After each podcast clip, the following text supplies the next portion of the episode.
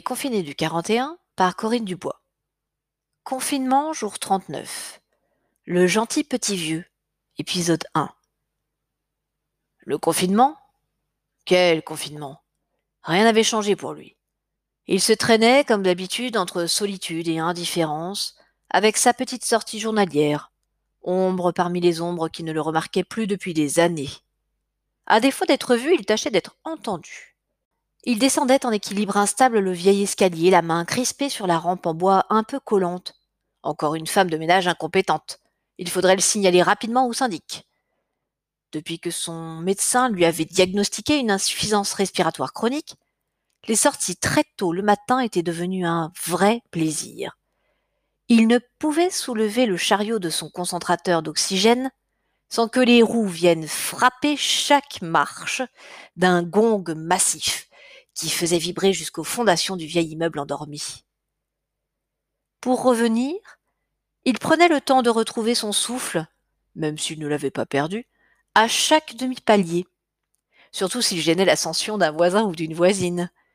Il goûtait ce regard à la fois compatissant et pressé qui accompagnait l'immanquable Non, non, prenez votre temps, quand il feignait de vouloir reprendre au plus vite sa dramatique escalade, toussant bien fort dans un vieux mouchoir déployé pour l'occasion, prenant soin de cracher loin des postillons bien gras.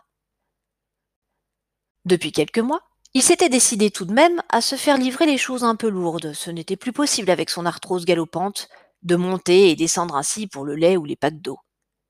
À la base, il préférait l'eau du robinet et était intolérant au lactose, mais Qu'à faire monter un de ces jeunes livreurs, autant lui en mettre le plus possible sur le dos. Il avait donc pris l'habitude de commander les articles les plus accablants, les plus pesants. Ça leur ferait un peu les pieds à ces branquignoles qui parlaient toujours très fort en le saluant d'un Bonjour Pépé, vous allez bien?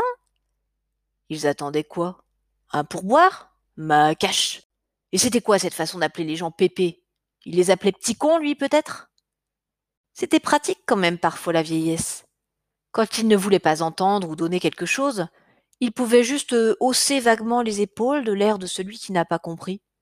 Ça payait de passer pour le petit vieux sympa, mais trop vieux, justement.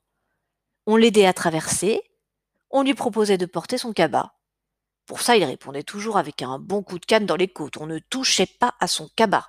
En revanche, il était celui qui, depuis plus de quatorze ans, s'occupait religieusement, sans faillir, du rosier grimpant tout en bas dans la cour de leur copropriété décrépite, et il s'attirait pour cela la considération admirative des autres propriétaires lors des assemblées générales qui n'auraient manqué pour rien au monde. Ce matin, il était sorti exprès, sans son attestation, sans ses papiers, pour tester un peu ce qu'il lui restait d'adrénaline. Il était passé trois fois devant les flics. L'aurait-il ne serait-ce que salué? Penses-tu? Alors, pour ce qui était de le verbaliser, même pas en rêve. Pourtant, il avait bien préparé sa tirade de l'injustice en marche, de l'acharnement contre les petits vieux qui, déjà, étaient la cible désignée de ce foutu virus. Les boches ne l'avaient pas eu, crénon. Ce n'étaient pas deux jeunes képis encore puceaux qui allaient lui en faire voir. Mais non, même pas un vos papiers. Rien, de rien. Il était décidément devenu transparent. Sa figure grise et ses yeux décolorés à l'amertume et au pastis glissaient sur les murailles de cette banlieue maudite. Banlieue. Lui qui avait vécu la première partie de sa vie à la tête d'une grande fortune familiale, dans une demeure immense à l'orée de la forêt de Fontainebleau, avait échoué là, dans ce minable deux pièces, après les années soixante-dix, quand le colon avait remplacé les bas. Coup dur pour l'industrie de la jartelle dont il était l'heureux descendant. Il venait de se marier, avec sa Louisette, et elle était bien utile alors pour essuyer sa rancœur et ses doutes. Elle en avait l'œil toujours un peu noir, au beurre le noir, mais elle ne disait pas grand-chose. Elle couinait à peine assez pour qu'il se sente le maître, alors il pouvait taper un peu plus fort. Ah. Elle lui manquait, sa Louisette. Mais une nouvelle occupation le déridait un peu depuis quelques semaines. Il avait remarqué que, si les flics semblaient ne pas le voir dans la rue, il prenait consciencieusement note de ses appels. Il devait être à l'origine d'une bonne douzaine de contredanses pour des sorties illicites car trop longues, trop proches, trop loin, trop accompagnées. Allez, dansez maintenant. Il était peut-être translucide pour les autres, mais lui connaissait toutes les gueules du quartier. On n'allait pas la lui faire. Après les jartelles, il était passé contrôleur dans les tunnels du métro, alors les visages, ça lui connaissait. Et se terrer comme un rat, comme un vieux, quoi, il savait le faire aussi. Banlieue. Lui qui aimait les lettres avait tout de suite fait le rapprochement. Le lieu qui est au banc, au banc de la société, de la capitale, le lieu de l'oubli par excellence. Pourtant, il avait appris à l'aimer, son immeuble de quartier. Il y avait tout là-dedans depuis quelque temps, des bougnoules, des tapettes, mais il restait encore quelques bonnes familles bien de chez nous. Il regardait la rue de derrière ses rideaux avec ses jumelles, mais ne parvenait pas à se concentrer. Encore la petite du dessus qui chouinait. Ah, les enfants aujourd'hui, on tape un peu fort et ça chiale à t'en décrocher le papier peint. La boule à zéro qu'elle s'était faite, la gamine, allait comprendre. Il t'aurait dressé tout ça, lui, ça aurait marché droit.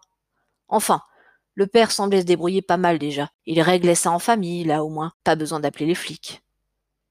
Pour le geste, il attrapa quand même le balai et allait, comme chaque jour, frapper ses trois coups sonores pour faire taire la gosse en déclenchant une dernière torgnole bien dosée. Il connaissait la musique.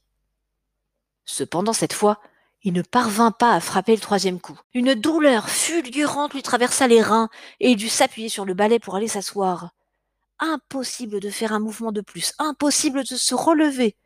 Il s'écroula en gémissant sur les coussins de velours jaune piteux. Ce n'est qu'une fois bien au fond du canapé qu'il aperçut, bien loin, trop loin, les jumelles, le téléphone et la télécommande, ses uniques compagnons qu'il avait laissés près de la fenêtre pour ne pas manquer la prochaine contravention.